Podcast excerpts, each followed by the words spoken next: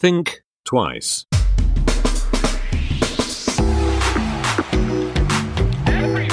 Think twice. Der Podcast über Innovationen, Werte und Wandel. Herzlich willkommen zur Episode 14 von Think Twice, dem Podcast mit Patrick Breitenbach und Nils Benson, der heute nur das Intro spricht, denn wir haben heute wieder ein Special und zwar ein Japan-Special. Und äh, Patrick spricht mit Björn Eichstätt über unterschiedliche Kulturen, über unterschiedliche Gesellschaften oder die Unterschiede in den Gesellschaften und ähm, auch über Werte und Wandel. Und ähm, ja, ein für mich sehr lehrreiches Gespräch und ihr werdet garantiert auch das eine oder andere mitnehmen können. Bleibt dran, viel Spaß dabei. Ich begrüße recht herzlich Björn Eichstätt. Björn ist geschäftsführender Gesellschafter der Kommunikationsagentur Storymaker und sitzt tatsächlich momentan, soweit ich weiß, in drei Städten, nämlich in Tübingen, München und in Shanghai. Und äh, Björn und ich kennen uns auch schon viele, viele Jahre. Damals äh, waren wir verbunden in der damals aufkeimenden Bloggerkultur. Heute spricht ja kaum einer mehr von Blogs, sondern eher von Content und anderen Dingen. Und ich spreche heute mit Björn über sein Leidenschaftsthema, nämlich Japan und Innovation in Japan und Werte und Wandel in Japan. Und äh, ich habe lange geredet und sage jetzt erstmal Hallo Björn. Hallo Patrick. Magst du noch mal kurz was äh, zu dir sagen? Also zum einen, was du so machst und die letzten Jahre gemacht hast und wie tatsächlich dein Bezug zu Japan ist. Ja, also ähm, ich bin, wie du schon richtig gesagt hast, äh, Geschäftsführer und Teilhaber der Kommunikationsagentur Storymaker. Äh, wir arbeiten vor allem für technologiegetriebene Unternehmen aus verschiedenen Branchen, sei es IT oder Maschinenbau, sei es Consumer Electronics oder Automatisierung. Ähm, also das heißt im erweiterten Feld Innovationstechnologie und unterstützen Unternehmen dabei, ja, ich sage jetzt mal, ihre Story, deswegen heißt die Firma auch Storymaker, in Richtung ihrer Zielgruppen zu kommunizieren. Und mhm. in diesem Kontext bin ich seit inzwischen sieben Jahren, relativ genau sieben Jahren, sehr regelmäßig in Japan ähm, und äh, arbeite dort für japanische Unternehmen, denen wir dabei helfen, in Europa kommunikativ Fuß zu fassen. Und habe in der Zeit einfach eine Menge gesehen, eine Menge erlebt, eine Menge gelernt.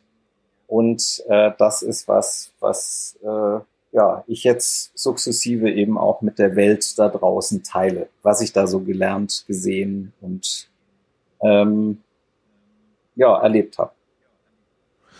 Ja, und da, deshalb freuen wir uns, ähm, das jetzt auch in einem Podcast tatsächlich zu tun. Ursprünglich habe ich von dir einen Artikel gesehen, den du mir auch vorab äh, geschickt hattest. Ich habe natürlich auf dem Schirm gehabt, dass du immer wieder in Japan unterwegs bist. Wir haben eigentlich schon einige Jahre jetzt geplant, dass wir dazu mal einen Podcast machen. Jetzt ist es endlich soweit. Ähm, und in diesem Artikel, der ist zu finden unter äh, 1E9 oder 1E9, je nachdem, wie man es ausspricht, ein, ein Community-Artikel, wo du eben mit der Überschrift äh, eingestiegen bist, warum Japan immer noch ein Technologiepionier ist und wir davon wenig mitbekommen. Und das hat mich dann doch sehr hellhörig gemacht, weil wenn man sich so mit dem Thema Innovation und so weiter beschäftigt, hat man tatsächlich noch so im Hinterkopf, Japan, da kamen ganz tolle Sachen her, sei es von, von außergewöhnlichen Managementmethoden, die wir heute selbstverständlich so langsam einführen wie Kanban und so weiter, bis hin aber auch den Walkman, den Gameboy, die Playstation, all das sind ja japanische Sachen. Und wie sieht's aktuell aus? Du sagst ähm, immer noch Technologiepionier, aber warum kriegen wir tatsächlich wenig davon mit? Ja, da fängst du gleich mit einer sehr großen Frage an, die in diesem Artikel auch relativ umfangreich äh, aus verschiedenen Perspektiven und verschiedenen Stoßrichtungen erörtert wird. Hm, ich versuche mal anzusetzen bei dem äh, letzten Teil der Frage, warum bekommen wir relativ wenig mit? Das hat sehr viel damit zu tun, dass die japanische Kultur eine sehr ich sage jetzt mal, bescheidene Kultur ist, eine sehr zurückhaltende Kultur, in der das laut herumtönen und das Marktschreien nicht wirklich angesehen sind. Also das heißt, das, was wir derzeit äh, jetzt auch unter Corona-Bedingungen ähm, im äh, globalen Markt, in der Positionierung von globalen Wirtschaften sehen, was ja im Moment sehr stark durch den, ähm, ja, ich sage jetzt mal Meinungskrieg oder auch Story War ähm, zwischen den USA und China geprägt ist. Das ist so das Gegenteil von dem, was äh, für die japanische Kultur eigentlich legitim ist. Ja, dieses äh, in die Welt hinaus posaunen, wir sind die Allergrößten, äh, wir werden äh, in Zukunft den Weltmarkt beherrschen, etc. Das ist einfach vollkommen unjapanisch. Ähm, und äh, die Japaner sind eher nach innen gekehrt. Das hat viel auch zu tun mit ihrer Inselmentalität und ihrer, äh, ja, ihrem, ihrer realen Existenz auf, auf einer Insel. Ähm, und äh, wer in Japan auffällt, äh, der ist eher negativ besetzt. Also das, was, was bei uns äh, und auch eher in der westlichen Kultur was Positives ist, ich, ich steche heraus, ich ähm, habe eine gewisse Prominenz, äh, das ist in Japan ja fast so ein bisschen pfui, sage ich mal. Und ähm, da, da kann man ein paar Beispiele nennen, mit denen ich auch immer wieder konfrontiert bin in, in unserer Tätigkeit als Kommunikationsagentur. Ich hatte zum Beispiel äh, einen Kunden, der wollte ein Video drehen über seine Firma. Ähm, und mein Ansprechpartner war tatsächlich einer der Inhaber dieser Firma. Und äh, dann ging es darum, dass wir eben einen Film gedreht haben und äh, dann im Laufe des äh, Storyboarding-Prozesses äh, auch so ein paar Statements der Inhaber eingebaut haben, weil für uns ist das ja klar, die Leute, die hinter der Firma stehen, die sollten sich zu dieser Firma auch äußern, die sollten ihr ein Gesicht geben etc. Und das hat mehrere Wochen gedauert, bis ich die davon überzeugen konnte, dass es im Westen nicht angeberisch ist, wenn man in dem Video über seine eigene Firma vorkommt. Ja, und das, das sind solche Geschichten, die begegnen einem eben äh, immer wieder. Also so sein, sein Gesicht nach außen halten und äh, zu zeigen, man ist der Allertollste, funktioniert überhaupt nicht. Und ähm, es ist eher so, dass in Japan sich Dinge so rumsprechen. Ja, also die Leute mhm. treffen sich abends beim, beim Abendessen, beim Sushi-Essen klischeemäßig, aber auch bei vielen anderen Gerichten ähm, und erzählen sich Dinge und ähm, ja, in, in Tokio, äh, es gibt so annähernd 150.000 äh, Hotels, äh, Restaurants in der Metropole Tokio. Ähm, da äh, ist es einfach normal, die Leute sind abends zusammen unterwegs, die, die stecken sich so Informationen zu und so sprechen sich die Dinge rum.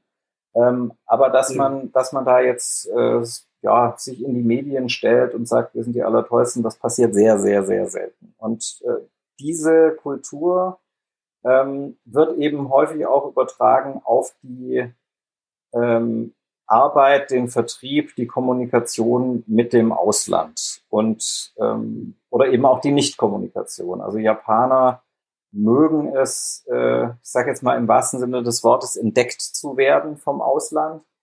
Ähm, sie mögen es nicht so sehr, sich anzupreisen.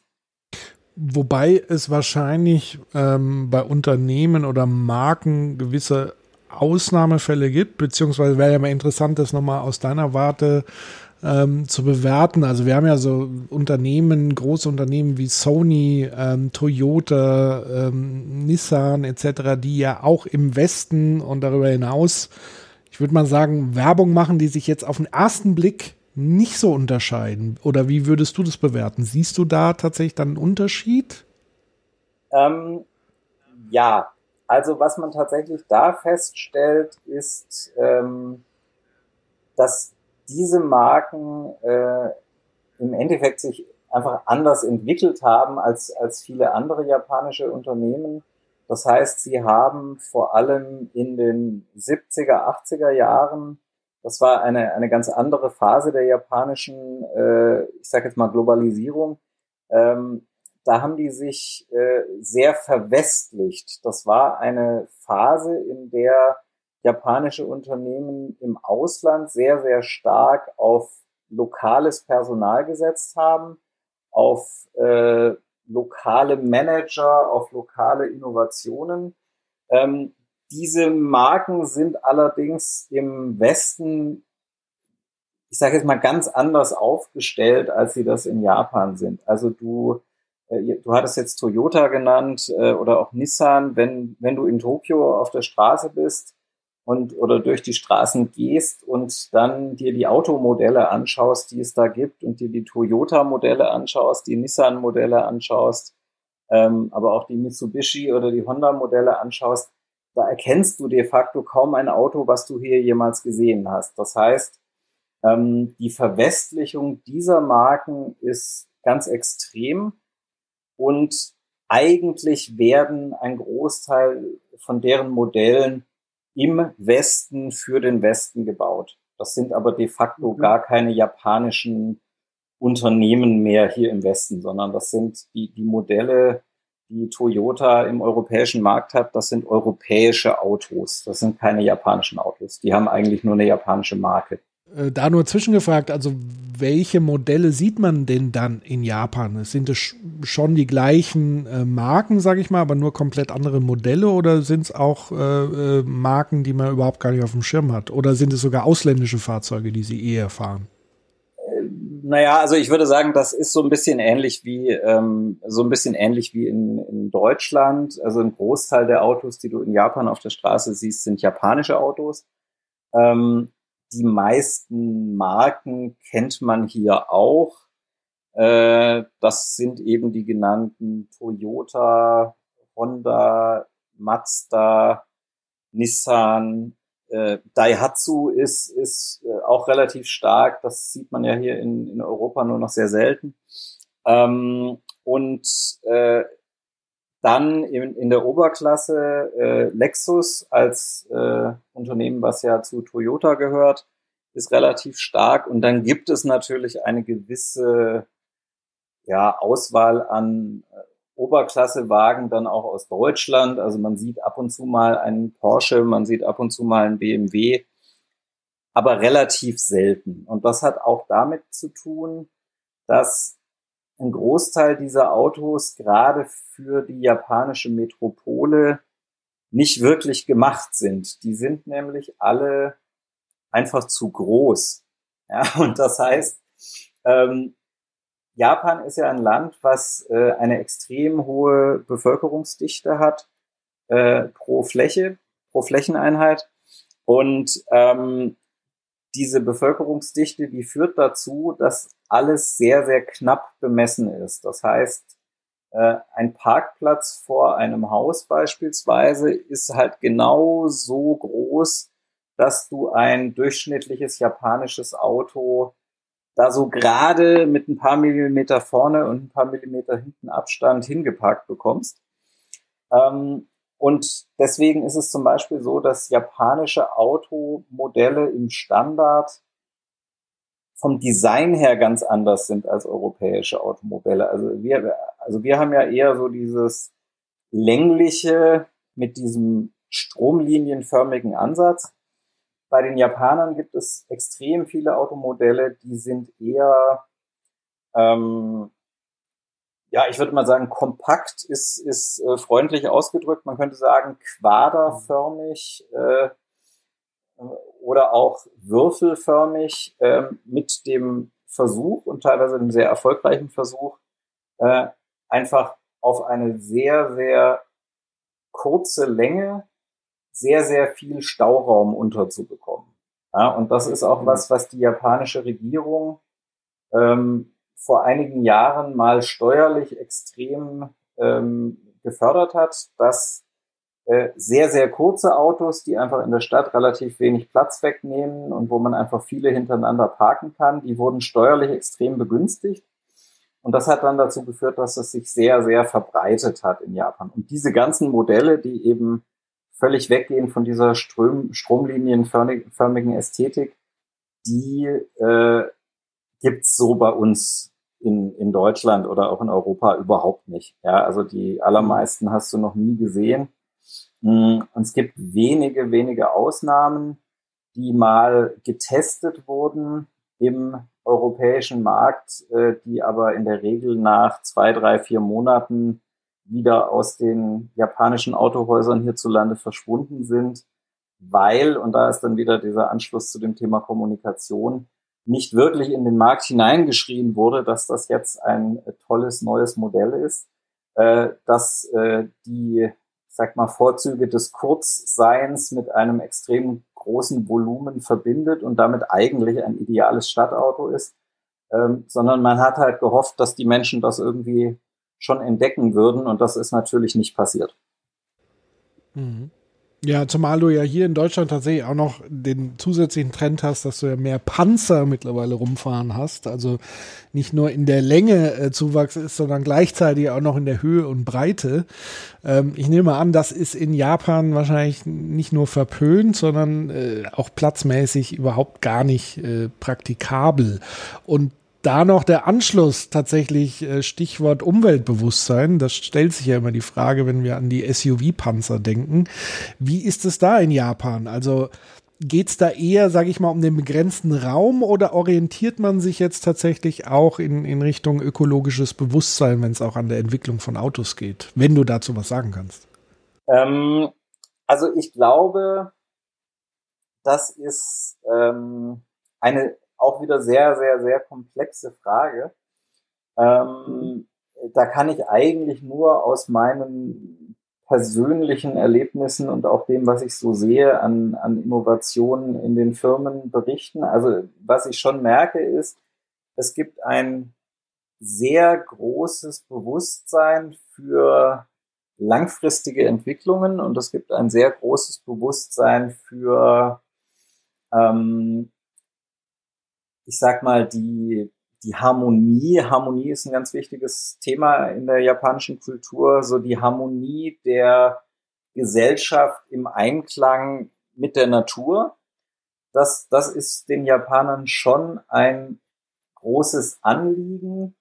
Es ist aber nicht so wie bei uns, dass du so eine, mh, hm, so eine individualistisch geprägte äh, Umwelt Bewegung hast, ähm, wo es äh, dann wieder so, ich sag jetzt mal, so eine Art Statussymbol irgendwann wurde, mit einem Jutebeutel rumzulaufen, ähm, sondern in Japan ist es eben so, dass sich über die Zeit ähm, die Gesellschaft als Ganzes so ein Bewusstsein erarbeitet, um dann äh, bestimmte Richtungen zu gehen. Ja, also das heißt, es kann gut sein, dass das eine Zeit lang äh, sehr, sehr schlecht läuft ähm, in, in Sachen Umwelt und dass viel Müll produziert wird etc. Aber es gibt so eine permanente Bewusstseinsbildung und die Gesellschaft als Ganzes steuert dann äh, immer um. Es ist aber nicht so wie bei uns, dass du im Prinzip so Bewegungen hast, deswegen und vor allem so Bewegungen, die eben auch laut sind und die auf die Straße gehen und die Transparente hochhalten und sich im Internet irgendwie ähm, zusammenschließen zu, zu Bewegungen, sondern das sind so Dinge, die passieren so ein bisschen unter der Oberfläche und man muss da relativ tief graben, um diese Entwicklungen zu sehen. Ein Beispiel ist, ähm, ganz viele Leute, die zum ersten Mal aus Deutschland jetzt als Beispiel nach Japan kommen, ähm, die in einen Supermarkt gehen und die sich da ähm, ja, Lebensmittel kaufen oder Snacks oder so, sind am Anfang extrem schockiert, dass Japaner so ziemlich alles in Plastik einpacken. Ja, also das heißt, nimm mal äh, bei uns so eine, so eine Tüte Haribo äh, Gummibärchen. Äh, in Japan sieht sowas im Standard, wenn das jetzt so ein vergleichbares Produkt ist, so aus, dass du eine Plastikumverpackung hast und eigentlich wäre jedes Gummibärchen für sich auch nochmal in Plastik verpackt. Ähm, und da sind die Leute erstmal extrem negativ und sagen, Gottes Willen, das sind ja, also was die an Müll produzieren, das ist ja der Wahnsinn. Ähm, und tatsächlich ist es aber so, wenn du dann ein bisschen nachrecherchierst, dann stellst du fest, ja, das sieht erstmal so aus. Allerdings haben sich die Japaner schon seit Jahren mit der Frage beschäftigt, wie man zum Beispiel ultra dünne Plastikverpackungen herstellen kann. Das heißt, am Ende und aber gleichzeitig extrem stabile Plastikverpackungen. Das heißt, am Ende ist dann in so einer, ich sag jetzt mal, Haribo Japan, also Haribo Japan macht das gar nicht so, aber ähm, in so einer Gummibärchenverpackung, wo jedes Gummibärchen selber nochmal äh, verpackt ist, da ist gar nicht mehr Plastikmaterial drin als bei uns, wo die wo einfach nur eine Umverpackung da ist. Ähm, es ist einfach eine ganz andere Technologie, die dann eingesetzt wird. Und wenn du dann in die Statistiken reingehst, dann stellst du fest, dass die Deutschen pro Jahr deutlich mehr Plastikmüll produzieren als die Japaner.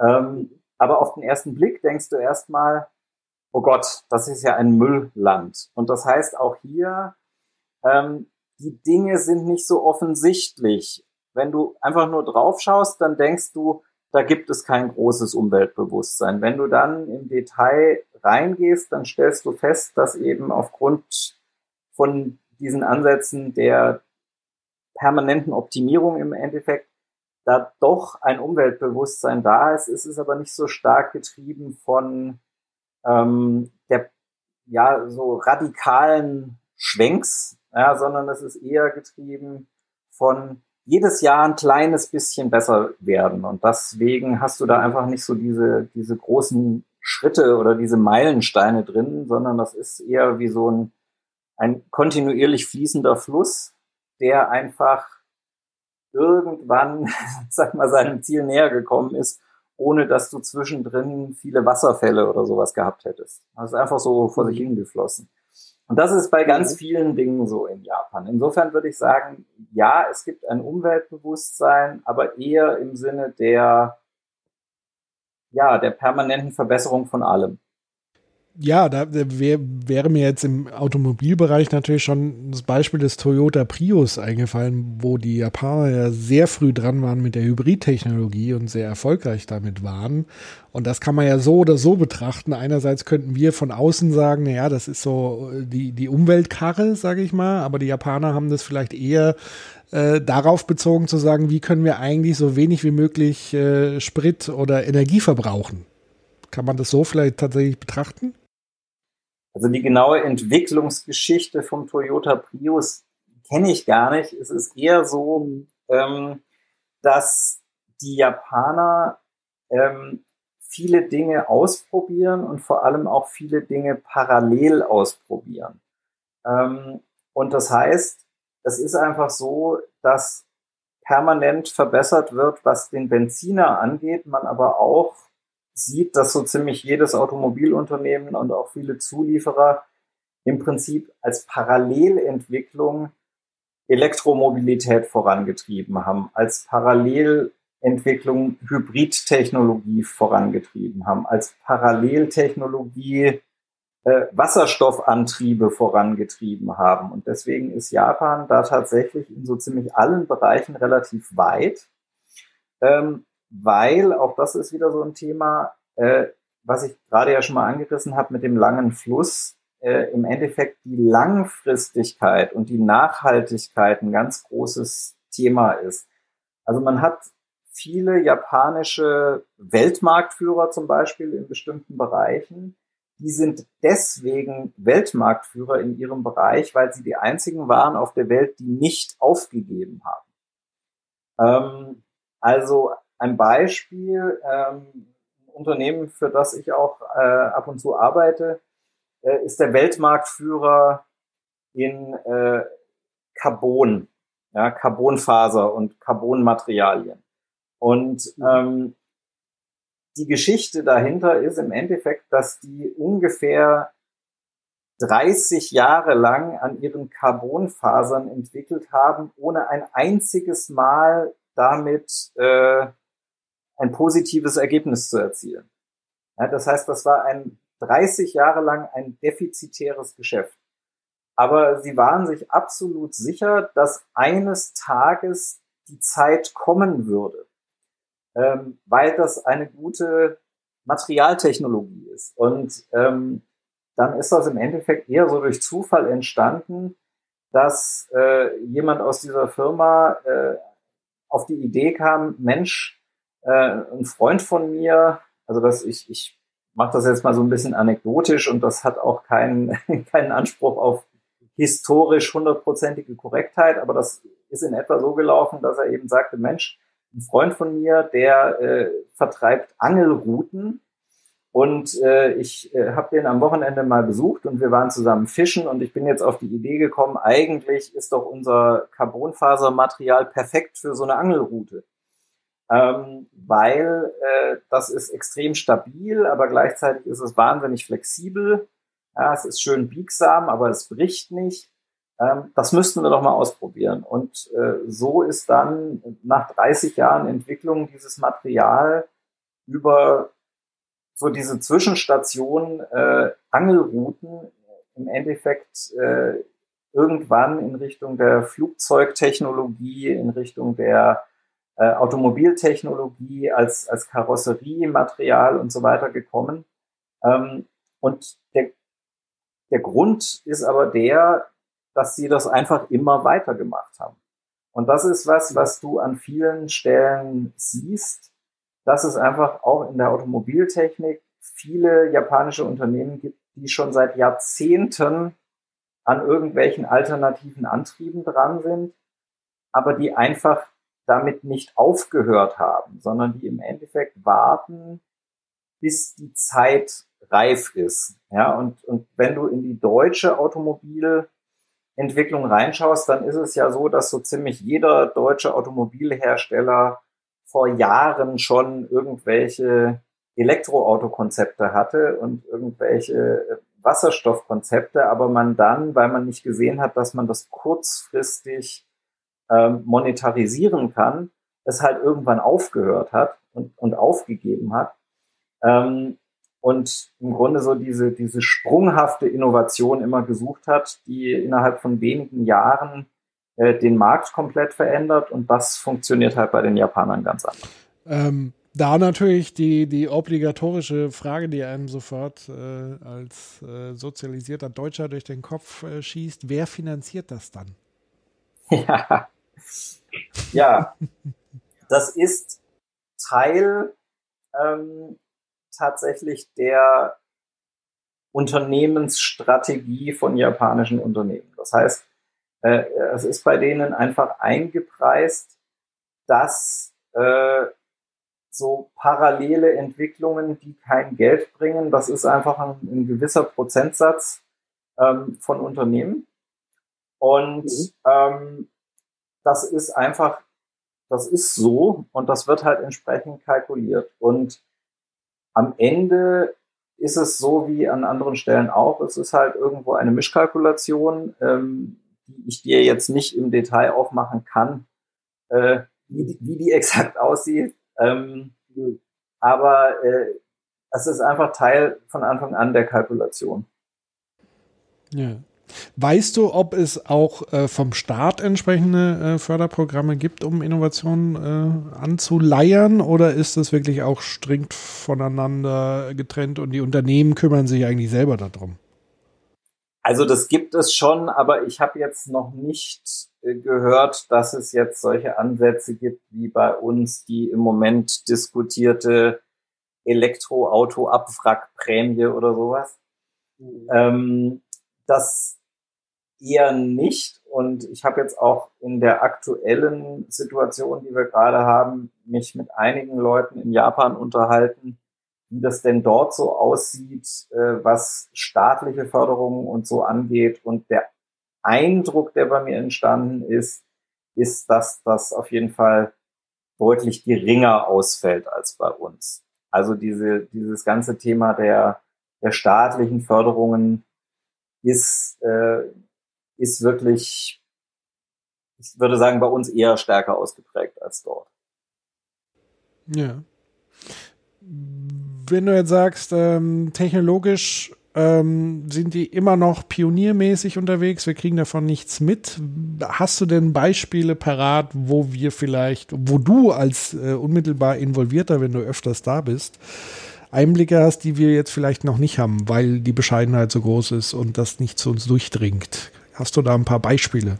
Also ich glaube, was, was sich, ähm, was sich durchzieht und wo ich sagen würde, da ist Japan nicht nur irgendwie mit vorne dran, sondern absolut an der Spitze der, der Weltentwicklung. Und das hat mit dem Kontext zu tun, ist das ganze Thema äh, Technologie, die entsteht rund um die alternde Gesellschaft. Ja, Japan ist ja das, das älteste Land der Welt ähm, und äh, geht damit aber auf eine sehr innovative Art und Weise um. Also wenn du bei uns schaust, Deutschland ist ja ist ja so nach äh, unterschiedlichen Statistiken eigentlich das zweitälteste Land der Welt nach Japan ähm, und hat ja auch ein, ein Altersproblem. Ähm, und wenn du in Deutschland schaust, dann wird ja mit diesem Thema der Alterspyramide und äh, ja, den, den wegfallenden Babyboomern, die alle in Rente gehen und so, das ist ja immer so ein Schreckensszenario. Ähm, und äh, das wird ja in der Regel in der Öffentlichkeit verhandelt über so Begriffe wie Altersarmut und äh, zusammenbrechende Rentensysteme und all sowas. Ähm, in Japan ist das ein Thema, was schon sehr lange im Bewusstsein ist.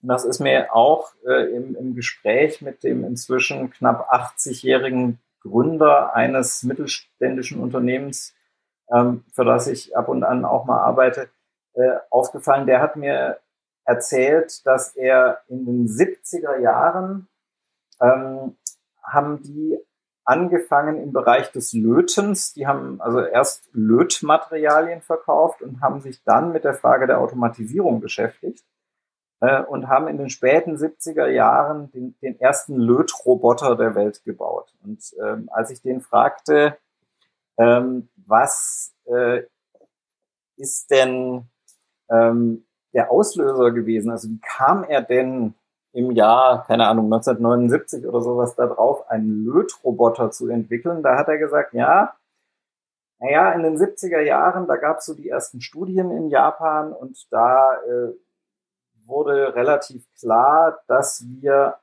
sukzessive eine schrumpfende Gesellschaft haben würden und dass wir sukzessive einen, ich sag jetzt mal, Alterswasserkopf haben würden.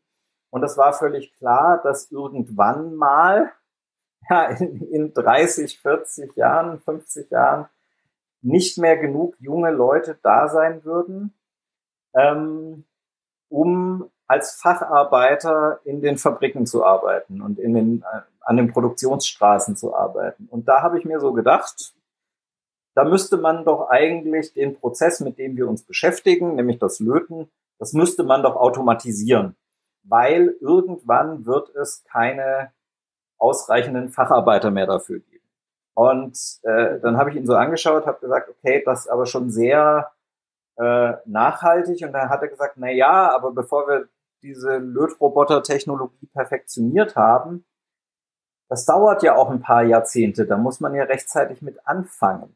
Ja, und das war schon so was, was mir immer wieder aufgefallen ist, dass, ähm, dass diese, diese Nachhaltigkeit, dieses lange in die Zukunft blicken, dass das im Endeffekt was ist, was bei den Japanern äh, für ganz, ganz viele Bereiche gilt und gerade auch diese Perspektive auf das alternde Land ähm, an ganz, ganz vielen Stellen eine Rolle spielt und auch damit zu tun hat, mit diesem Vorne sein. Das heißt, weil die Japaner seit 50 Jahren wissen, wir werden eine schrumpfende Gesellschaft haben und da einfach drauf geschaut haben und den Blick nicht abgewendet haben, sondern sich auch darauf konzentriert haben. Deswegen gehören, sag jetzt mal, 50 Prozent der größten Industrieroboterunternehmen der Welt sind japanische Unternehmen, als Beispiel.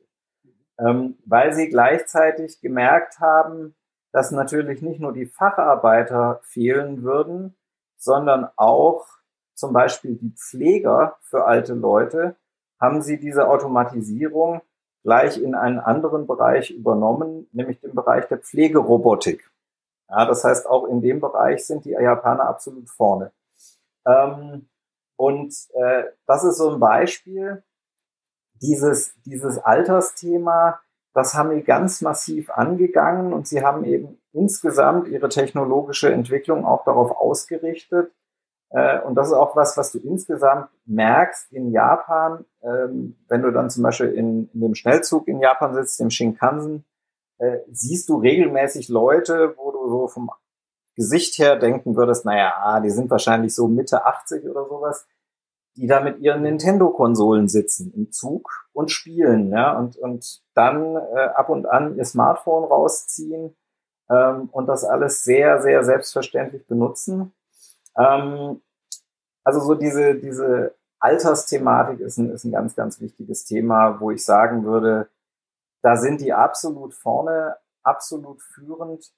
Ähm, und wir äh, ja, sitzen eher da und sind verzweifelt darüber, dass wir im Alter alle arm sein werden, aber wir beschäftigen uns eigentlich nicht der mit der Frage, welche Potenziale in Sachen Weiterentwicklung, in Sachen Innovation eigentlich in dieser Situation stecken. Also da, wo wir sagen, das ist halt unser negatives Schicksal, sage ich mal, ähm, und äh, das ist vielleicht gerade noch so ein Business für Versicherungen. Ja, versicher dich gegen die Altersarmut. Da sagen die, nee, ähm, wir wollen eigentlich, dass es auch später mal, wenn es einfach noch mehr alte Leute und noch weniger junge Leute gibt, äh, dass unser Land genauso toll funktioniert, wie es in der Vergangenheit funktioniert hat. Und deswegen brauchen wir Technologie, deswegen brauchen wir Innovation. Also das, das ist ein sehr beeindruckendes Thema zum Beispiel. Ja, das ist äh, tatsächlich super spannend, wenn man den, den Vergleich sich ja wirklich anguckt, weil wir ja von der Demografie her ähnliche Tendenzen mit Sicherheit haben als Japan. Also so, ähm, wir haben vielleicht noch ein bisschen mehr Fläche und Platz und so weiter. Das unterscheidet uns dann doch noch. Ähm, aber tatsächlich die demografische Herausforderung ist ja relativ gleich. So ähm, hat das vielleicht aber auch so ein bisschen also du hast ja schon so ein paar Be Begriffe genannt wie Bescheidenheit, Innensicht, das Thema Harmonie ähm, und so weiter, was so als Werte, sage ich mal, wenn man so die Haltung hinter Innovationen verstehen will, die sich tatsächlich vielleicht dann doch von der deutschen Haltung ich sag mal Stichwort Exportweltmeister, der Blick äh, in den Weltmarkt, äh, permanentes Wachsen, aber auch vielleicht so ein bisschen der, der Jugendwahn und eben weniger der Blick auf harmonische Zustände als vielmehr, sage ich mal, wie können wir unsere Handelsbilanzen schnell nach oben schrauben, wie können wir Dividenden ausschütten an äh, Aktionäre und so weiter und so fort. Kann man jetzt mal so sehr plakativ und vereinfacht gesprochen natürlich, ähm, kann man das aber so ein bisschen rausarbeiten oder so betrachten? Ähm, ja, ich glaube sogar, man kann das noch extremer ausdrücken. Also ich würde mal behaupten, seit ich mich sehr intensiv mit Japan beschäftige, habe ich den Eindruck, dass die überhaupt mal einen Blick auf Zustände richten, also auf Gesamtzustände. Und ähm, ich habe zunehmend den Eindruck, dass wir das in Deutschland zum Beispiel nicht wirklich tun.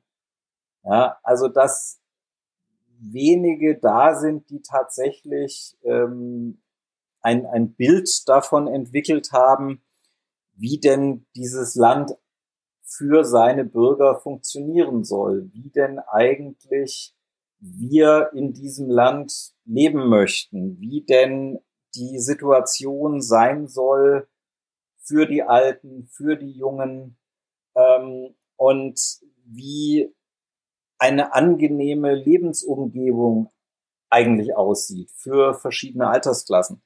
Und äh, das ist was, was du in Japan sehr, sehr stark merkst, dass so dieses Thema wir alle für dieses Land und für diese Gesellschaft und für das Wohlbefinden aller äh, ziehen gemeinsam an einem Strang.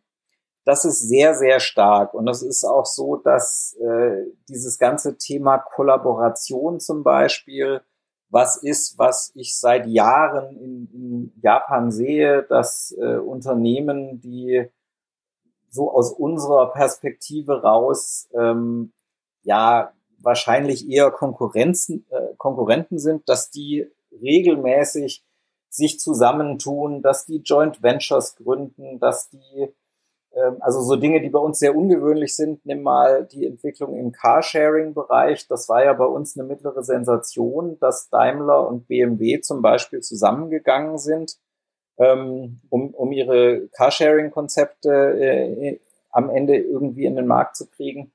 Ähm, das ist zum Beispiel in Japan völlig, völliger Standard. Ja, dass, dass sich drei, vier Unternehmen zusammentun, dass die sagen, so alleine kriegt das keiner von uns hin. Wir kooperieren jetzt, wir gründen zusammen eine Firma, wir ähm, schauen, dass wir die Sache an sich auf die Straße kriegen. Und ähm, das sind Dinge, ja, die, die sind dort wirklich anders. Äh, und ich finde es zunehmend irritierend, sage ich mal, dass wir sowas hier so wenig hinbekommen. Mhm. Ich finde es halt, also so ein spontaner Gedanke, der mir dazu kam, war, weil tatsächlich kann man ja Japan auch als sehr nationalistisch ja betrachten. So, so ein bisschen, würde ich sagen. Also die sind schon sehr, aber halt im Vergleich zu uns, wenn man irgendwie so sagt, wir haben eher so die Tendenz zum narzisstischen Individualnationalismus und die Japaner offenbar eher zu so einem eher harmonischen, Gesamtnationalismus, wie würdest du das so sehen? Also, weil den Eindruck habe ich zumindest von außen, dass die schon sehr national und abgeschlossen agieren und sind. Klar, machen die auch Welthandel und so weiter. Und dass das so ein bisschen aber der Unterschied ist. Dass wir, eigentlich wollen wir auch gern nationalistisch sein, beziehungsweise wir sind es ja auch, wenn wir uns angucken, die Rolle in Europa, da wollen wir immer die erste Geige spielen und so weiter. Also weil Europa funktioniert ja auch nicht wirklich und das liegt auch zu größten Teilen an der Haltung ähm, des deutschen Staates, der ja nicht sein nationales Ding aufgeben will. Wie betrachtest du das? Ja, die Diskussion habe ich schon häufig geführt. Also ich, ich glaube, ähm, mein Eindruck ist, äh, dass wenn man, wenn man das aus deutscher Perspektive Nationalismus nennt, dass, dass man dann schwer oder dass, dass man dann relativ schnell in so eine in so eine falsche Ecke abdriftet. Ja, weil wir haben ja so unsere Historie mit Nationalismus, die sehr unangenehm ist. Ähm, und äh, das, was ich da in Japan erlebe, das kann man im weitesten Sinne irgendwie so bezeichnen, aber ich glaube, es ist ähm, eher so, dass man sagt oder dass ich sagen würde, ich empfinde, dass, dass die in Japan versuchen, ihre unmittelbare Umgebung, ihre unmittelbare Lebenswelt maximal positiv und für alle lebbar zu gestalten. Und da es halt eine Insel ist, ist deren unmittelbare direkte Lebenswirklichkeit ist halt Japan, ist diese Insel.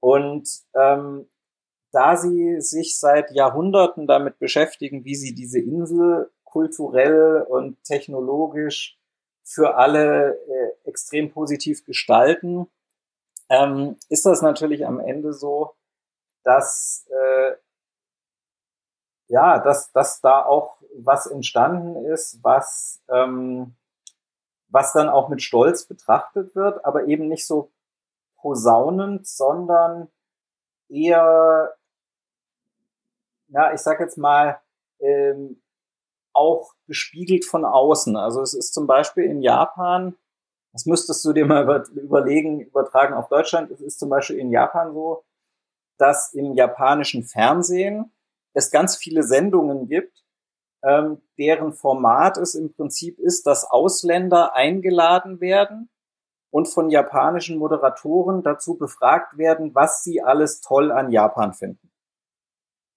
Ja, also da, da äh, ist dann der äh, japanische Moderator und dann sitzt da ein äh, Italiener, der seit fünf Jahren in Japan lebt und das Einzige, was der eigentlich gefragt wird, ist, was gefällt dir gut an Japan?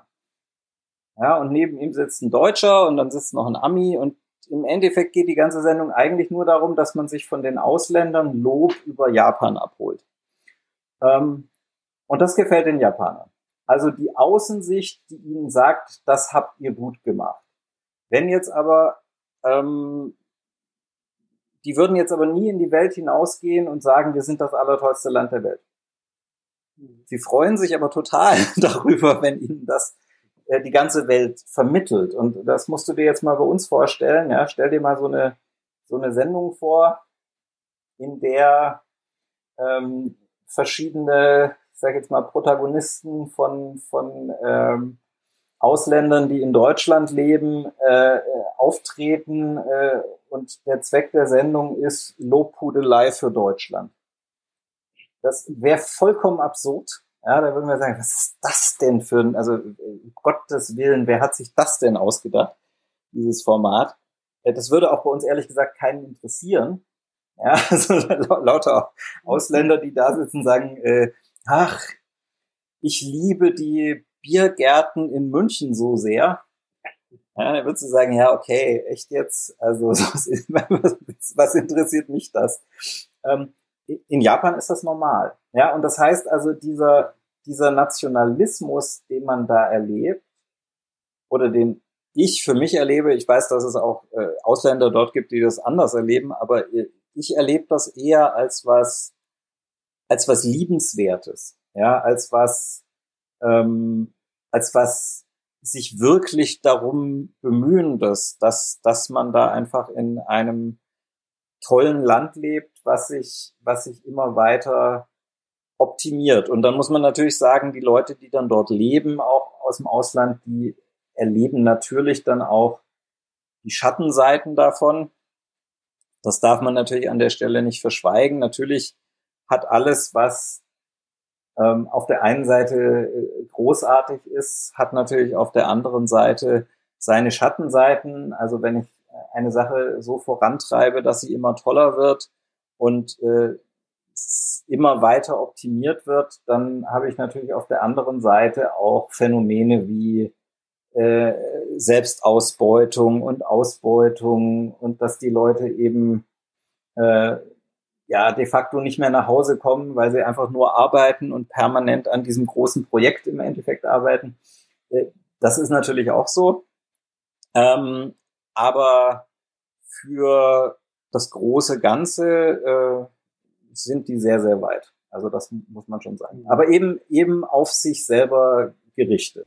Wobei das natürlich historisch äh, auch noch nicht so lange der Fall ist, wenn man sich zumindest anguckt, wie vor dem Zweiten Weltkrieg, ich sag mal, die, die, die war ja sehr expansiv, die Politik Japans, also sprich in China äh, und, und die Beteiligung, also zu expandieren auch als Land ähm, hatte dann tatsächlich die, die große Kapitulation, die wahrscheinlich für viele Japaner auch eine enorme Demütigung war, hat das zu diesem krassen Umschwenken geführt oder wie, wie kann man das sozusagen einordnen?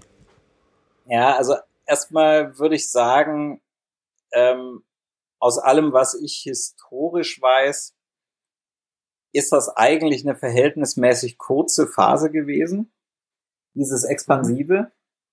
Ähm, eine, eine aus meiner Sicht für das heutige Japan viel prägendere Phase war eigentlich die, die im 19. Jahrhundert zu Ende gegangen ist. Ähm, und das war eine Phase, in der sich Japan über mehrere Jahrhunderte de facto von der Welt komplett isoliert hat. also das heißt, Japan war 250, 300 Jahre ähm, von 1600 XY bis äh, in die 1850er Jahre hinein ein nach außen vollkommen abgeschlossenes Land.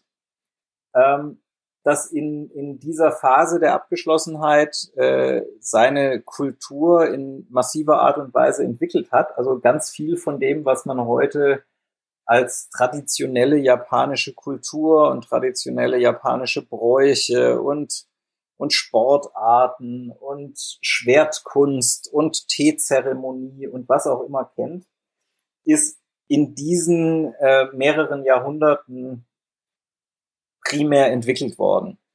Und die Japaner, die waren eigentlich damit vollkommen zufrieden und die hatten so ein paar minimale Außenkontakte. Also es gab dann auf irgendwelchen kleinen Inseln vor Japan, äh, gab es dann so Handelsposten und einzelne Länder durften dann da einen, einen äh, Handels, äh, Gesandten äh, irgendwo hinsetzen. Der durfte aber das Festland gar nicht betreten. Ja, aber der durfte so ein paar kommenden Schiffen ab und zu mal irgendeine Ware übergeben. Ähm, und in den 1850ern haben dann die Amerikaner die Japaner im Endeffekt dazu gezwungen, ihr Land zu öffnen für den Handel. Na, also das heißt, die Amerikaner sind dann äh, mit großen Kriegsschiffen vor Japan ähm, aufgefahren und haben dann im Endeffekt denen gesagt, pass mal auf, äh, ihr öffnet euch jetzt für den Handel, sonst gibt's Ärger. Ähm, und diese Phase dann zwischen, zwischen 1850 und oder 53 äh, und dem Ende des äh, Zweiten Weltkriegs, das sind ja noch nicht mal 100 Jahre. Ähm, mhm. Was da genau passiert ist mit Japan, mit der japanischen Politik etc., da bin ich tatsächlich historisch nicht so tief drin. Also wieso sich dieses Land dann auf einmal so, so stark äh, expansiv äh, und erobernd auch ähm, äh, entwickelt hat und verhalten hat. Ähm, mein Gefühl ist aber, dass das eigentlich äh, eine, eine Phase gewesen ist, die ich als nicht typisch ansehen würde. Aber da mag es den ein oder anderen historisch bewanderteren Hörer geben, der das vielleicht, der das vielleicht besser einordnen kann als ich. Ja, aber klingt ähm, für mich jetzt erstmal an der Stelle ähm, schlüssig irgendwie. Also gerade weil es ja eine relativ kurze Episode dieser Expansion, wie du ja äh, richtig beschrieben hast, ja tatsächlich war und sicherlich war da schon auch durchaus die Lehre dabei, wirklich diesen, diese Schockkapitulation, die die Japaner erfahren haben, um vielleicht gerade deshalb dann zu sagen, hm, vielleicht war das doch nicht so eine gute Idee zeitweise.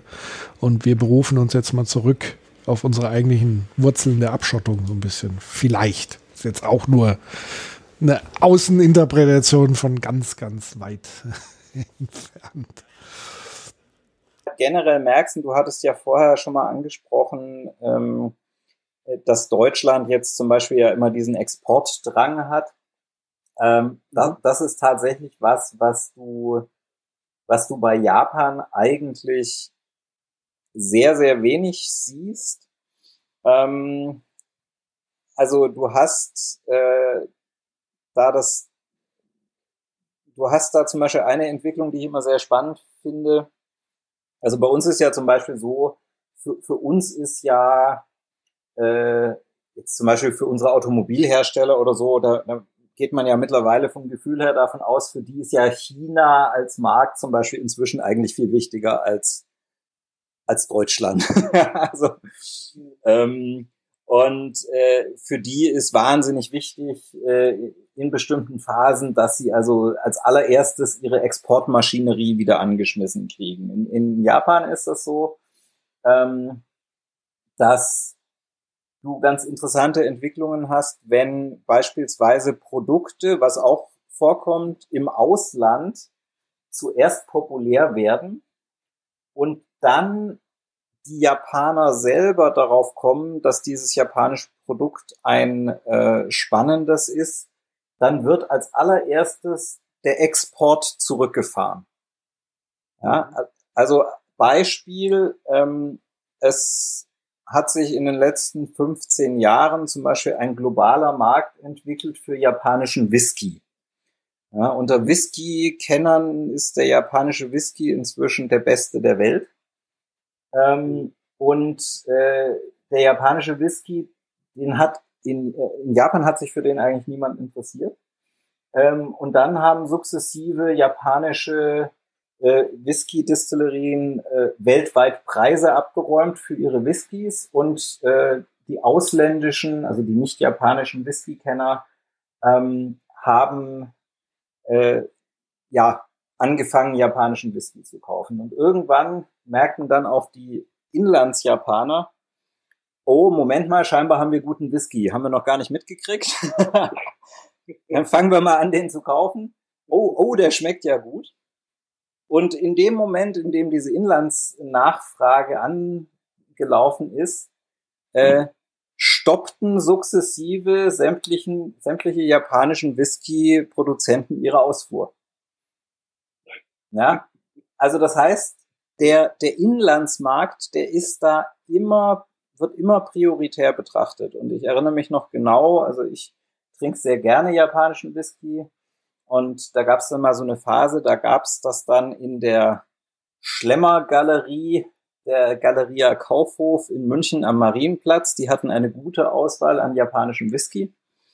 Ähm, und da bin ich regelmäßig hingegangen und habe eine Flasche gekauft. Und irgendwann wurde das immer weniger. Ja, es wurden immer weniger Sorten. Der, den ich bevorzugt gekauft habe, den gab es irgendwann gar nicht mehr.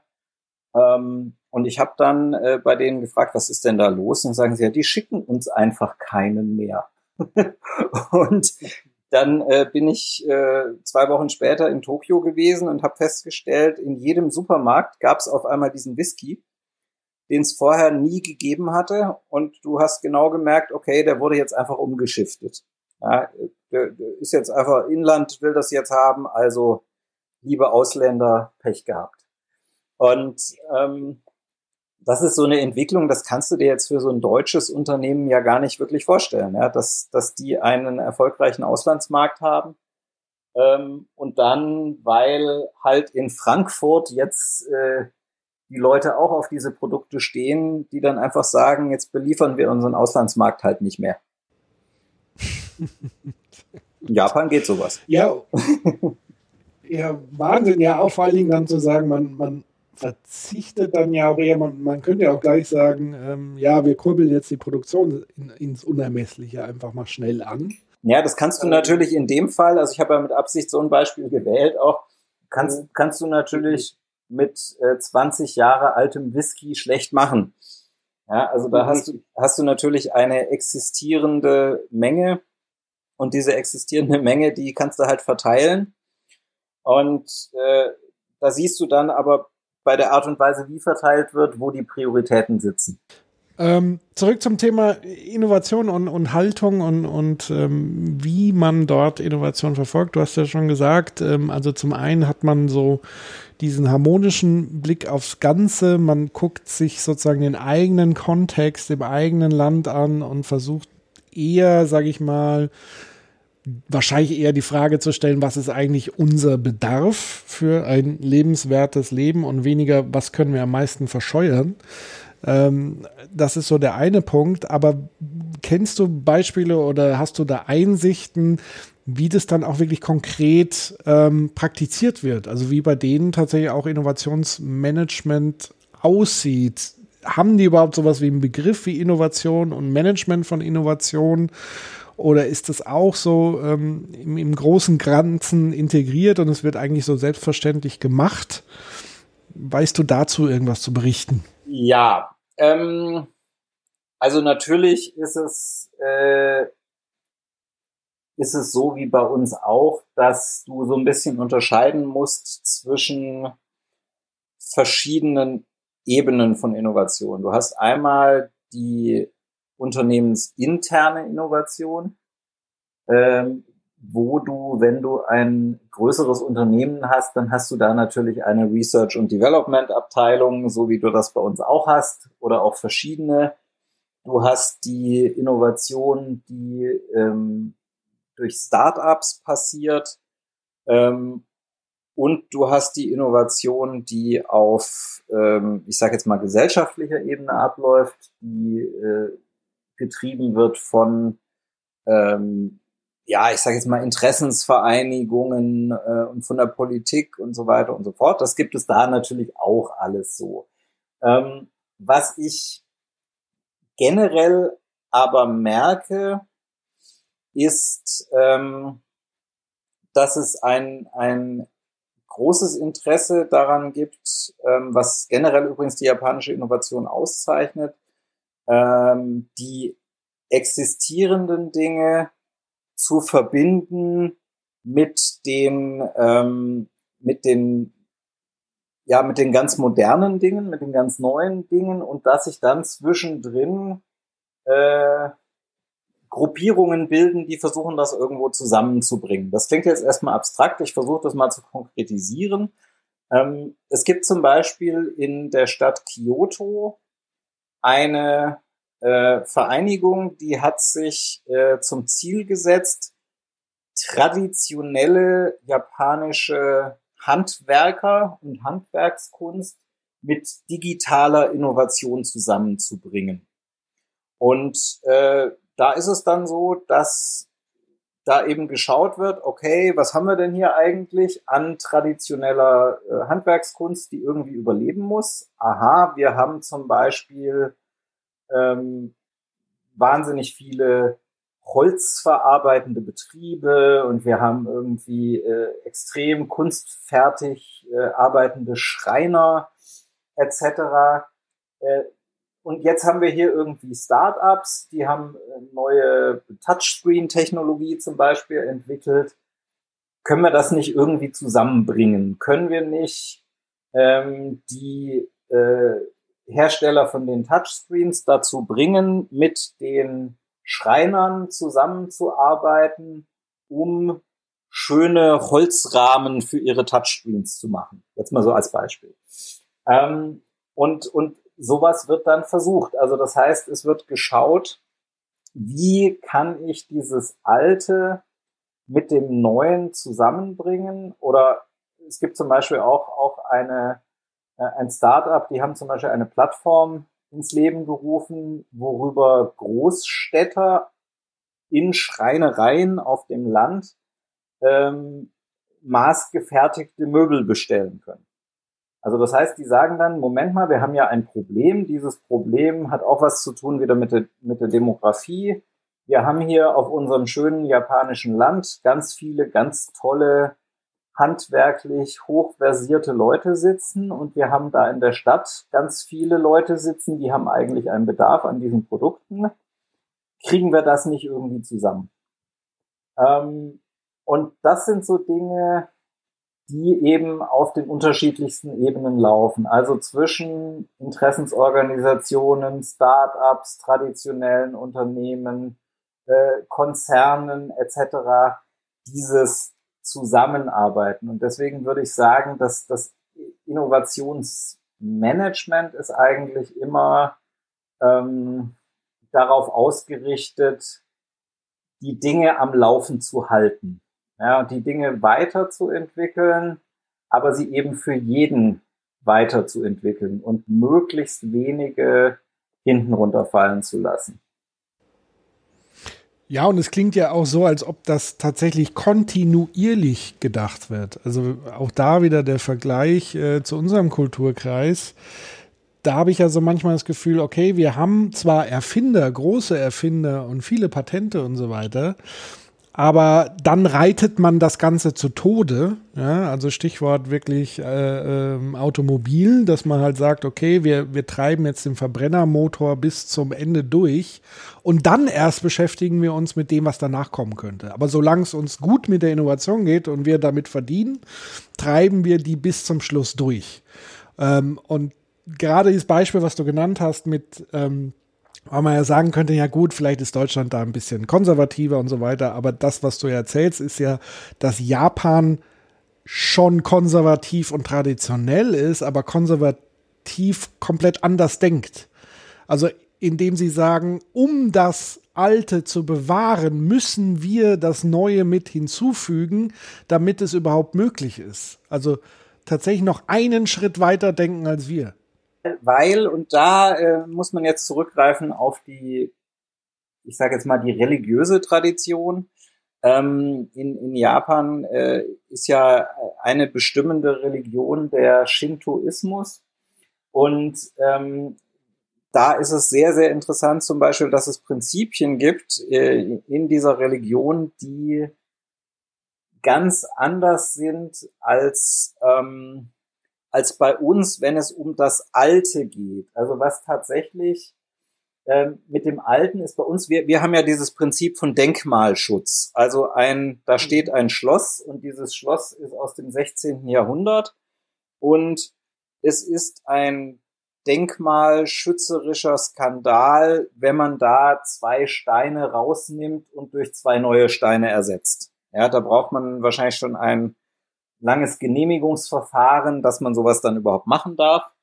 Ähm, im, äh, Im Shintoismus ist es zum Beispiel so, es gibt in, in Japan den bekannten shintoistischen Schrein von Ise. Ise ist eine Stadt. Ähm, der seit vielen Jahrhunderten äh, da steht, der aber alle 20 Jahre komplett demoliert und identisch wieder aufgebaut wird. Das heißt, äh, dieser Schrein ist von seinen Materialien her und von dem, was da de facto steht, nie älter als 20 Jahre. Ähm, er ist aber trotzdem Jahrhunderte alt und seine Idee ist Jahrhunderte alt und seine Tradition ist Jahrhunderte alt. Und ähm, das ist so, ähm, wenn du in Japan äh, schaust und viele von diesen Tempeln und Schreinen und sie siehst, da gilt das für das Allermeiste. Fast nichts davon ist wirklich alt. Ähm, es ist aber von seiner Anmutung her genauso, wie es schon seit Urzeiten ist. Und dieses, ähm, die alten Dinge hinüber zu retten, sie aber immer an die aktuellen Gegebenheiten irgendwo auch anzupassen. Das, das ist ein, ein ganz, ganz wichtiges Thema. Und insofern hast du dann auch zwischen den ganz modernen Dingen, ähm, also zum Beispiel irgendwelche Consumer-Roboter zum Beispiel, die, die, wenn du dann etwas in die Details reingehst und dann den Roboter-Designer fragst, ja, wie kam er denn auf diese spezielle Form des Roboters, dann findet er in den meisten Fällen irgendeine Argumentation, die das Ganze dann zurückführt auf eine japanische Tradition, die schon Jahrhunderte alt ist und auf die er sich da bezieht. Ja, also das heißt, das ist immer auch sehr, sehr ganzheitlich gedacht und das Moderne gibt es nicht ohne das Alte. Also dieses, dieses Zusammenspiel ist einfach wahnsinnig, wahnsinnig stark. Und das ist im Grunde wieder wie das, was ich vorher gesagt habe, dieser, dieser Fluss, der eben so langsam voranfließt. Also mein Gefühl ist manchmal, dass die japanische Kultur im Grunde schon sowas ist wie die Zeit an sich. Ja, es, es entwickelt sich einfach sukzessive weiter, es kommen neue Facetten hinzu, aber es ist relativ wenig von irgendwelchen Brüchen geprägt oder von ähm, irgendwelchen ganz kompletten Veränderungen, dass man sagt, das, das hat jetzt alles gar nichts mehr damit zu tun, sondern es, es versucht immer so die, das Alte mitzunehmen. Und mhm ja, das, das ist was, wo ich denke, und, und das ist auch zum Beispiel so, dass ich äh, immer wieder erstaunt bin, wie wahnsinnig, ich sage jetzt auch mal historisch und kulturhistorisch gebildet die, die Japaner zum Beispiel auch sind in Bezug auf die eigene Kultur. Also ich habe selten Menschen dort getroffen, die einem Dinge, die irgendwelche kulturellen Backgrounds sind, der Arbeit, die sie tun oder so, nicht im Detail erklären könnten. Ja, also das, das ist einfach auch was, was was für die Japaner sehr, sehr wichtig ist, in der eigenen Kultur auch unglaublich bewandert zu sein. Hat es auch Querbezüge ähm, zum, zum Thema Achtsamkeit? ja. Ähm, Ja, das ist ja so ein Thema, das, ähm, das leider bei uns so ein bisschen als, als äh, Management-Trendthema äh, so ein bisschen kaputt geritten wurde. Ja, es ist ja eher so, äh, mach mal wie so eine Yoga-Stunde, mach mal eine Stunde Achtsamkeit oder so. Ähm, im, im, ja, absolut. Also ähm, es ist zum Beispiel so, dass die Japaner, wenn man mit ihnen da drüber redet, die können das nicht so richtig verstehen, zum Beispiel, dass es bei uns sowas gibt wie die Vorstellung einer 80-20-Regel. Ja, dass man etwas zu 80 Prozent gut machen muss und äh, dann reicht's schon. Ja, also sowas gibt's zum Beispiel nicht, sondern äh, in Japan ist die die Achtsamkeit oder vielleicht auch die die Aufmerksamkeit oder die Fokussierung, ähm, die ist im Endeffekt auf das allerletzte Detail gerichtet. Ja, also ähm, und eben da auch wieder sehr ganzheitlich. Ähm, da geht es eben sowohl darum, dass Dinge technologisch perfekt sind, dass sie aber auch eine kulturelle Integration haben, dass äh, sie vielleicht sogar noch einen raffinierten Namen haben, der äh, sprachlich ähm, ja sich sich aus äh, interessanten Traditionen der japanischen Sprache ableitet. Also äh, da wird dann im Prinzip auch auf eine Sache von sehr sehr unterschiedlichen Perspektiven äh, draufgeschaut, ähm, um dann am Ende auch zu sagen, so, das, das ist jetzt eine runde Sache. Die ist technologisch rund, die ist gesellschaftlich rund, die ist äh, vom Namen her rund, äh, da stimmt das Design. Äh, das ist, das ist, wie Innovation sein muss. Ja, und ähm, das, das ist äh, immer wieder sehr beeindruckend. Äh, und, und da, da ist natürlich ohne in Anführungszeichen Achtsamkeit ist da natürlich äh, nichts zu machen. Und äh, das ist auch was, was ich immer wieder merke in der Arbeit mit, mit japanischen Unternehmen. Da ist der, der Anspruch an das, was du dann zum Beispiel auch als deutscher Dienstleister oder als deutscher Berater da lieferst, ist extrem hoch. Ja, also die, die Qualität, die eingefordert wird, auch von Dingen, die man einkauft, die, die ist äh, riesig und das heißt natürlich, die Aufmerksamkeit ist nicht nur darauf gerichtet, selber die beste Arbeit zu machen, sondern die Aufmerksamkeit ist auch darauf gerichtet, zu erkennen, ob das, was man da bekommt, ich sage jetzt mal so hingefuscht ist oder ob da mit einer ähnlichen Achtsamkeit, mit einem ähnlichen Fokus rangegangen wurde. Wobei man ja tatsächlich auch sagen muss, dass äh, zumindest weltweit gesehen Deutschland ja schon auch ähm, jetzt weniger als achtsam, aber als vielmehr vielleicht dann schon, ja, es hört sich jetzt blöd negativ an, aber schon so zwanghaft korrekt und so weiter. Also da gibt's ja schon so eine gewisse Annäherung, wenn man so will. Also Deutschland wird ja schon auch als Präzision und so weiter zumindest noch zugeschrieben. Es sei denn, es hat sich jetzt in, im Laufe der vielen Jahrzehnte so ein bisschen äh, relativiert und verändert. Eigentlich müssten die beiden Länder doch ganz gut harmonieren an, in der Hinsicht so ein bisschen. Also was so Effizienz und so weiter angeht. Oder wie, wie beobachtest du das mittlerweile? Hat sich da was verändert? Also ähm, ich, ich glaube, äh, der Ruf, der Ruf der Deutschen ist immer noch relativ gut in Japan. Ähm, und äh, ich glaube, es gibt schon auch so ein Bild. Ähm, und Japan hat ja auch äh, geschichtlich sehr viel aus, aus Deutschland übernommen. Also das preußische Erziehungssystem und solche Dinge sind ja, sind ja aus Deutschland übernommen worden und das japanische Versicherungswesen und solche Dinge. Und auch zum Beispiel ähm, äh, die Messe, ja, die, die Industriemesse heißt auf Japanisch im Lehnwort Messe. Äh, also wo du, wo du äh, schon siehst, es, es gibt da Bezüge, es gibt, äh, es gibt da durchaus in Bezug auf bestimmte Prinzipien auch Vorbildfunktionen von Deutschland. Ähm, es ist gleichzeitig aber so, was ich immer wieder erlebt habe, dass äh, im Japanischen eine eine Einheit stärker ist zwischen der Vorstellung, die du von etwas hast und wie es in der Realität ist. Ähm, wohingegen die Deutschen, glaube ich, teilweise schon so ein Image vor sich hertragen, das sich dann in der Realität nicht immer bewahrheitet. Also mal als Beispiel, Japaner, die selber noch nicht häufig in Deutschland waren, glauben bis heute, dass die Deutsche Bahn ihr Vorbild in Sachen Pünktlichkeit ist. Ähm, die japanischen Züge äh, sind ja so, dass ein japanischer Schnellzug, letzten Daten, die ich irgendwo gelesen habe, über den Verlauf eines Jahres eine Gesamtverspätung von 22 Minuten hat. Ja, äh, ein Schnellzug.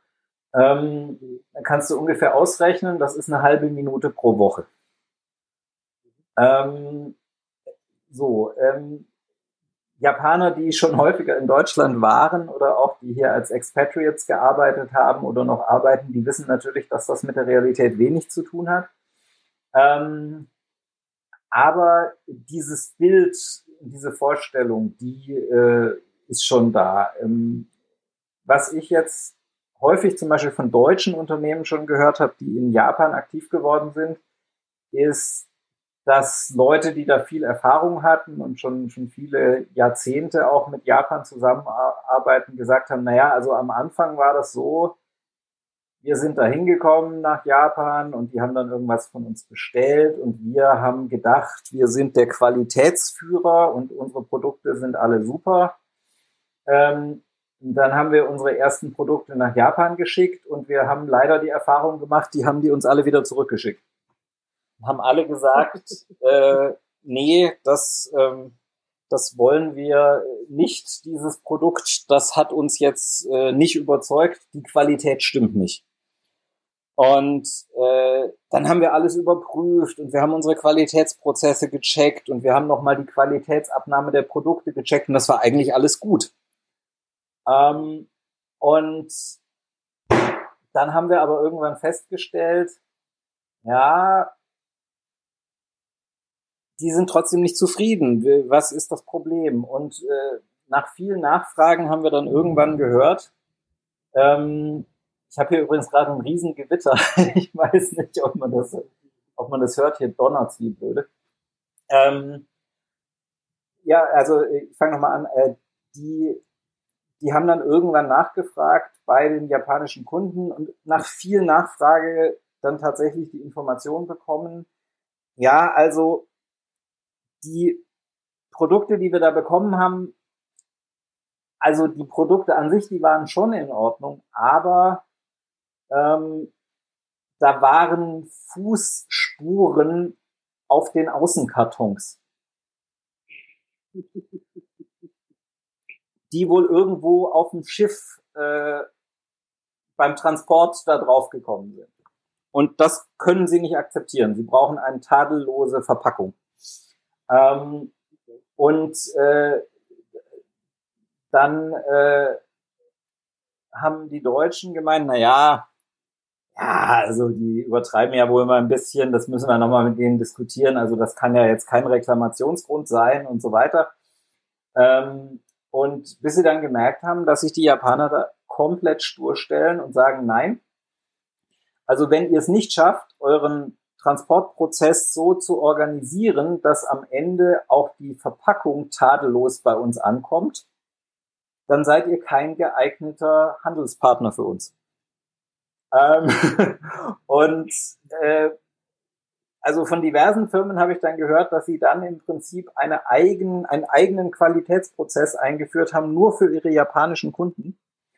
Ähm, und den dann aber später übertragen haben auch auf ihre anderen Kunden. Ja, also dass so diese, dieser, dieser Anspruch äh, an Qualität, dass man dann doch gesagt hat, Mensch, ja, das, was wir so vor uns hertragen in Sachen Qualität und Made in Germany und alles Perfektion und so, das ist halt doch nicht, sage ich mal, bis ins letzte Promille dann reingedacht, sondern es hört halt doch irgendwo auf. Also es ist so perfekte Qualität bis dahin, aber halt auch nicht weiter.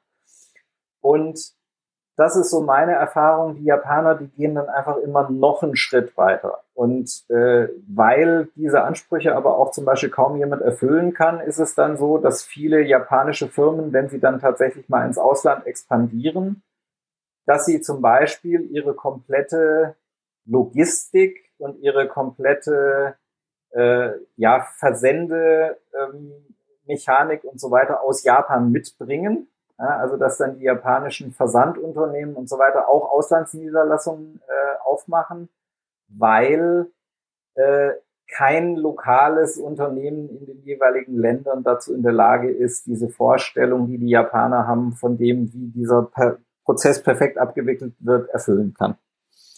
und das, das ist also auch was sehr, sehr Spannendes, von dem man so bei uns kaum was mitkriegt. Es gibt im Prinzip eine eine komplette japanische Parallelökonomie hier in Europa. Äh, und es ist zum Beispiel für japanische Unternehmen völlig normal. Ähm, jetzt mal als Beispiel, du kriegst, ähm, also ich kriege jetzt zum Beispiel regelmäßig von japanischen Unternehmen und auch deren deutschen Büros, kriege ich zum Beispiel Weihnachts-Neujahrskarten. Also in Japan verschickt man Neujahrskarten, nicht Weihnachtskarten.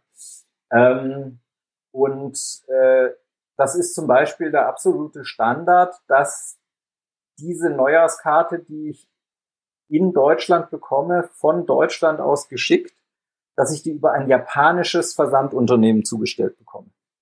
Weil man nur da sicher sein kann, dass das auch tatsächlich funktioniert. Ja, und zwar door, door to door, wie man so schön sagt. Aber das zeugt ja tatsächlich von wiederum von einer konsequenten Haltung. Also wie du sagst, es gibt keine 80-20. Es gibt, wenn dann die hundertprozentige äh, Perfektion und Achtsamkeit. Ansonsten lassen wir es dann und machen es lieber selber. Ähm, und ähm, ja, das ist in letzter Konsequenz ähm, auch äh, das Handeln, was aus dieser Haltung letztendlich resultiert. Und es wirft eher für mich so wieder eher den Blick auf uns, auch das, was ich vorhin schon gesagt habe, dass wir uns eher vielleicht auf Erfolge zu lange ausruhen, ähm, bevor wir, wir wiederum in die Pushen kommen. Also, dass man dieses Made in Germany, dass das vielleicht heute gar nicht mehr so viel wert ist wie, wie vor 20, 30, 40 Jahren oder so, ähm, wo wir aber immer noch von zehren. Also, äh, das ist zumindest für mich, äh, denkbar. Also ich, ich äh, habe schon öfters gedacht, gerade wenn ich so eine Woche, anderthalb Wochen in Japan gewesen bin, was ja leider zurzeit nicht so, nicht so möglich ist, ähm, und dann wieder hierher komme, da habe ich doch häufig den, den Eindruck gewonnen, wir sind hier viel zu schnell zufrieden mit Dingen, die eigentlich nur halb fertig sind. Und ähm, so dieses auf den letzten, also ich habe hier manchmal schon schon zunehmend den Eindruck, äh, so auf den letzten Metern geht uns gerne die Puste aus. Und da, wo man dann eigentlich sagt, da, da müsste man jetzt eigentlich noch mal eine Runde drüber gehen, da müsste man jetzt noch mal drüber schleifen. Das ist immer noch nicht so ganz. Da äh, sagt man dann halt, ja, ach ja, aber es reicht doch, oder? Und ähm, dieses Es reicht doch, das ist für mich mittlerweile schon prototypisch für viele Dinge, die, die hier so ablaufen. Ne? Dass man sagt, ja, ja, vielleicht reicht's, aber so ganz doll ist es noch nicht. Und ähm, also dieser, dieser Drang dazu, die Sache wirklich top zu machen, der, äh, das ist, glaube ich, was, was man von den Japanern wirklich lernen kann. Ähm, und äh, das ist was, äh, was ich auch sehr, sehr bewundere. Und eben tatsächlich dieses eine Sache top machen im ganzheitlichen Sinne. Also top für das Produkt, aber auch top für die Gesellschaft, ähm, aber auch top für alle, die daran beteiligt sind, ähm, ohne irgendjemanden auf der, auf der Strecke liegen zu lassen. Und das ist, äh, glaube ich, auch, wenn wir nochmal auf dieses Innovationsthema gehen, Ähm, der Unterschied zum Beispiel zwischen Innovation in Amerika oder auch Innovation in China zum Beispiel, ähm, der, der Treiber ist einfach ein ganz anderer. Und der Treiber ist äh, Perfektion, der Treiber ist Ganzheitlichkeit, der Treiber ist alle mitzunehmen, der Treiber ist Zufriedenheit und Harmonie. Und der Treiber ist eben nicht ähm, eine Sache im Sinne der Disruption zum Beispiel zu zerstören, um Platz für eine neue zu machen, sondern das Neue zu integrieren in das, was bereits besteht, ohne am Ende einen Schaden zu verursachen für irgendwas. Und, und ähm, das ist was, womit ich persönlich mich sehr, sehr anfreunden kann und wo ich auch das Gefühl habe, dass ein bisschen mehr so eine Art von Denken ähm, und ein bisschen weniger diese, diese permanente Orientierung an dieser Vorstellung von der Disruption und so, dass uns das durchaus gut stehen würde, gerade jetzt auch in, in der aktuellen Situation, wo es ja ähm, auch so ein bisschen um die Frage geht, schaffen wir es vielleicht auch, unsere Wirtschaft äh, ein bisschen neu aufzustellen? Schaffen wir es auch, das Soziale in der sozialen Marktwirtschaft wieder stärker zu betonen? Ähm, und da glaube ich, ja, das kann man schaffen, aber das wird man wohl nicht schaffen, wenn, wenn man die Dinge nicht ganzheitlich betrachtet äh, und wenn man, wenn man eben immer solche Modelle baut, die, die dann doch wieder nur Einzelmaßnahmen sind. Ja, und, und das, denke ich, ist, ist was, wo man sich viel abgucken kann. Und was ich noch abschließend sagen wollte, äh, zum, auch nochmal zum Vergleich zu Deutschland, ist, glaube ich, es ist durchaus, sind wir ja sehr ambivalent, also es schlummert ja schon durchaus auch dieser Ansatz in uns, sonst würden wir beide ja auch nicht uns darüber beschweren oder sagen, das müsste doch eigentlich anders irgendwie laufen. Ich glaube schon, dass das durchaus ähm, in uns allen in, in, dieser Kultur steckt, wir aber, glaube ich, uns auch ein bisschen verzettelt haben, auch mit dem ganzen Drumherum und so weiter vielleicht. Und dass die Japaner eben diesen Vorteil einfach haben durch diese Innensicht, diese Achtsamkeit, dass sie vielleicht auch zu manchen Dingen auch einfach mal Nein sagen und Dinge durchziehen, wo wir aber bei jedem Tanz irgendwie dabei sein wollen und uns dann vielleicht da drin verzetteln. Vielleicht ist das auch nochmal so ein Ding und vielleicht können wir das auch äh, in, in Folgeteilen oder einem Folgeteil auch nochmal vertiefen. Gut. Ich danke dir, lieber Björn. Es war sehr unterhaltsam, sehr spannend, äh, habe viel gelernt und gerne nochmal bei Zeiten in einem weiteren Teil. Ich danke dir für deine Zeit und deine Gedanken. Herzlichen Dank auch von meiner Seite, ähm, lieber Björn.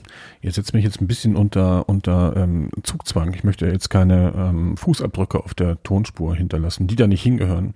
Nein, im Ernst. Es war ein sehr, sehr schönes, sehr lehrreiches Gespräch über Japan. Ich habe sehr viel gelernt. Und falls ihr auch viel gelernt habt, ihr Hörerinnen und Hörer da draußen, dann äh, gebt uns doch im übertragenen Sinne einen Daumen hoch empfehlt uns weiter, ähm, abonniert uns bei Apple ähm, Podcast, bei Spotify. Das würde uns sehr helfen und sehr freuen. Wenn ihr Fragen an uns habt, wenn ihr Vorschläge habt, Verbesserungsvorschläge habt, Ideen habt, dann geht doch bitte auf unsere Seite think-twice.studio. Dort gibt es rechts oben einen Button, eure Fragen da erscheint ein Formular, da könnt ihr eure Fragen stellen, die wir in jedem Fall bearbeiten werden und beantworten werden. Natürlich auch. Ähm, ja, freut euch auf die nächsten Folgen. Es werden noch ein paar Specials kommen und das nächste Special hat sogar einen kleinen Link nach Japan. Viel Spaß, freut euch drauf. Ciao, ciao.